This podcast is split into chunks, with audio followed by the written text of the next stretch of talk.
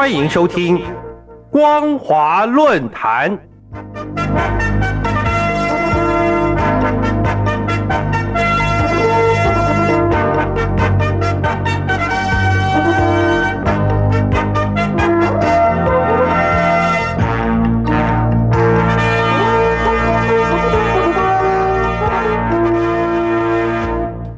各位听众朋友好，欢迎收听光华论坛，我是罗杰。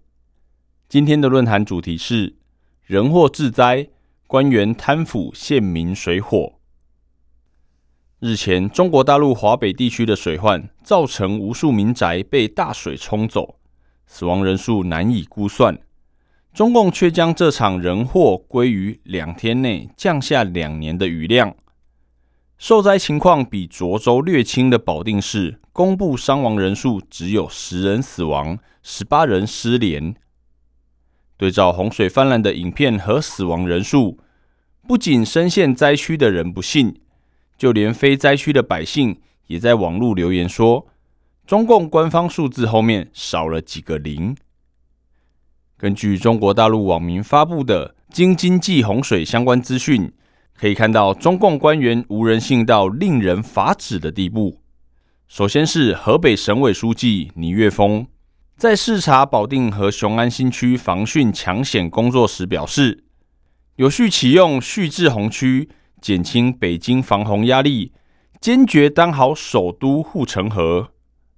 这话一出，全中国大陆网民的情绪立即沸腾。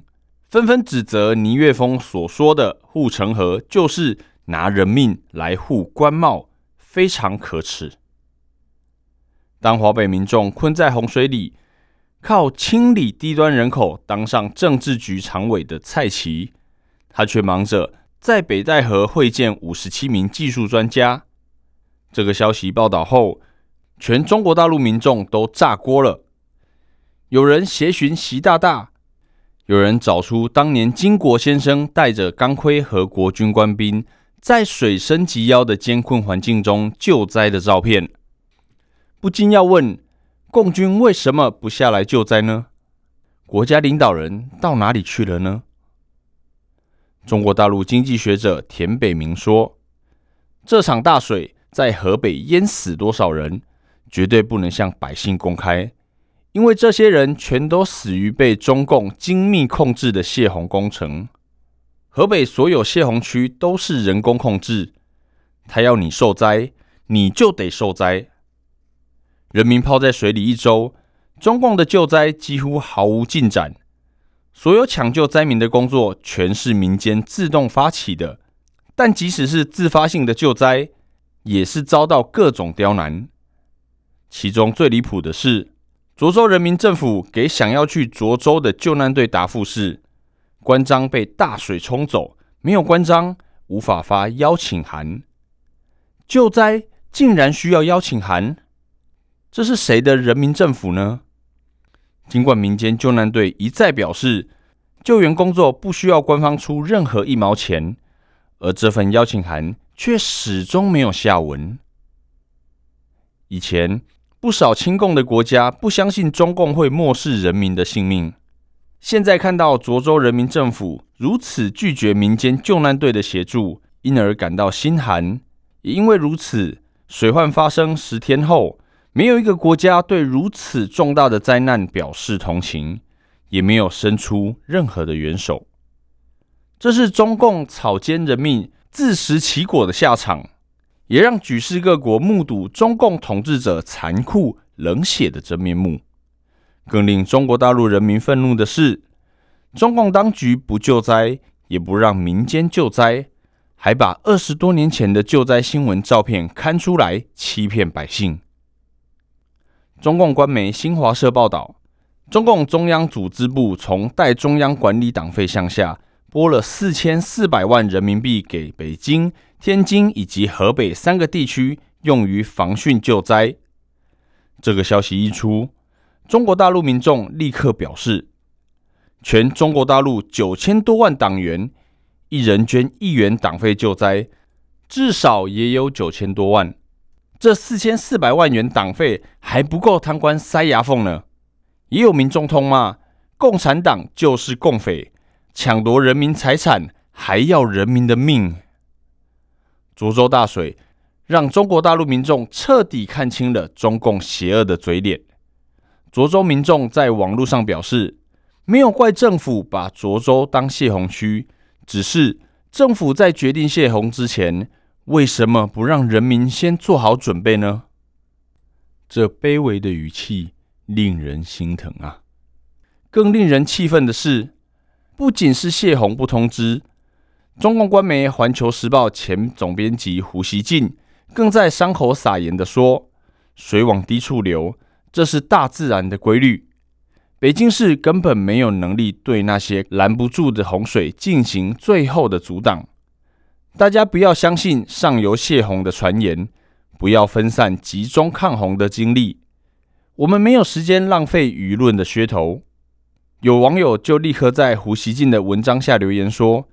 凭什么要涿州人牺牲去保北京呢？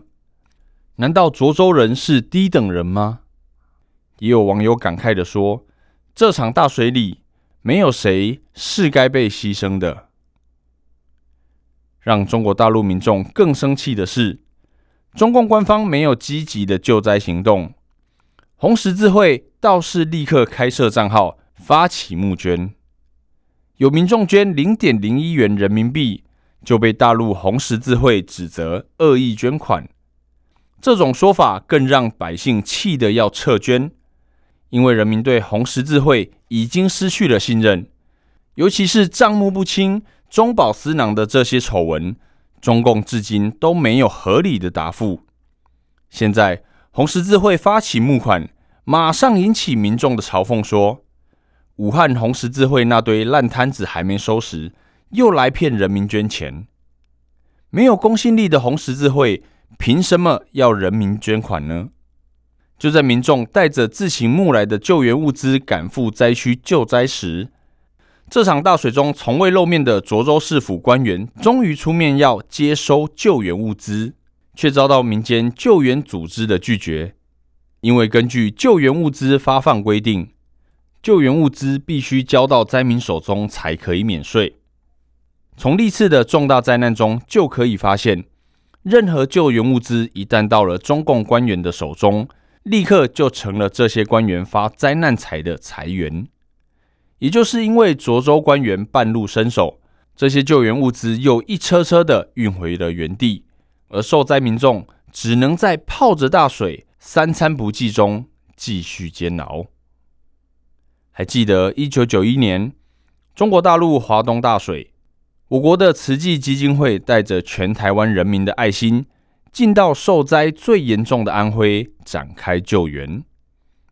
慈济的救灾行动，让中国大陆百姓看到，每一笔救灾物资捐款，全都妥善用在灾区，账目清清楚楚。之后的汶川大地震，世界各国捐赠的物资金钱高达六十多亿人民币。却爆出被中共官员污走倒卖，至今账目仍然不明。天灾不可免，人祸难逃。中共各级官员的贪腐是政权败亡的源头。如此严重的水患，竟没有一个国家愿意伸出援手，可见中共的统治已经离灭亡不远了。今天的论坛主题是。人祸致灾，官员贪腐陷民水火。我是罗杰，谢谢您的收听。